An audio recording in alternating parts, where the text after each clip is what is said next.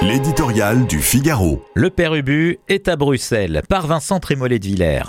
Nos gouvernants feraient bien de se plonger dans euh, Sérotonine, le roman de Michel Houellebecq paru en 2019. On y trouve une description poignante du malaise paysan, le tableau aussi d'une révolte désespérée contre l'Union européenne. Nous y sommes. De Berlin à Paris, de Varsovie à Amsterdam, les éléments de circonstance diffèrent, mais la structure de la crise est la même. Elle est la conséquence d'une logique inquiétante, d'un décroissantisme qui ne dit pas son nom, d'une contre-vérité doublée d'une immense prétention. l'Europe, première coupable du réchauffement climatique, faux. La conclusion, nous serons la région du monde la plus vertueuse, est folle. S'en suivent un certain nombre de décisions au nom bucolique, pacte vert, restauration de la nature, mais qui recouvrent une ivresse normative qui impose la réduction des cultures et facilite l'importation de ce que l'on pourrait aisément produire nous-mêmes. Ce n'est ni écologique ni profitable. Le père Ubu est à Bruxelles.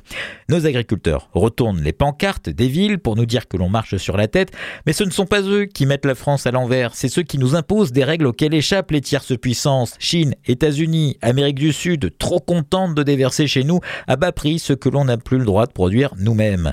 Notre ministre repousse sa loi, Emmanuel Macron demande une pause normative, mais là aussi nous marchons sur la tête. À Bruxelles, c'est le très puissant président de la commission de l'environnement, Pascal Canfin, qui mène la danse haute figure du macronisme écologique, il élabore et promeut au Parlement les lois qui bientôt tenteront de s'inscrire dans le droit français.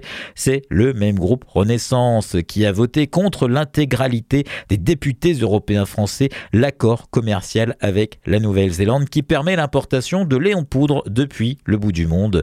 Ce double jeu du pouvoir avec nos agriculteurs, intraitables à Bruxelles, compatissant à Paris, alimente un peu plus la colère.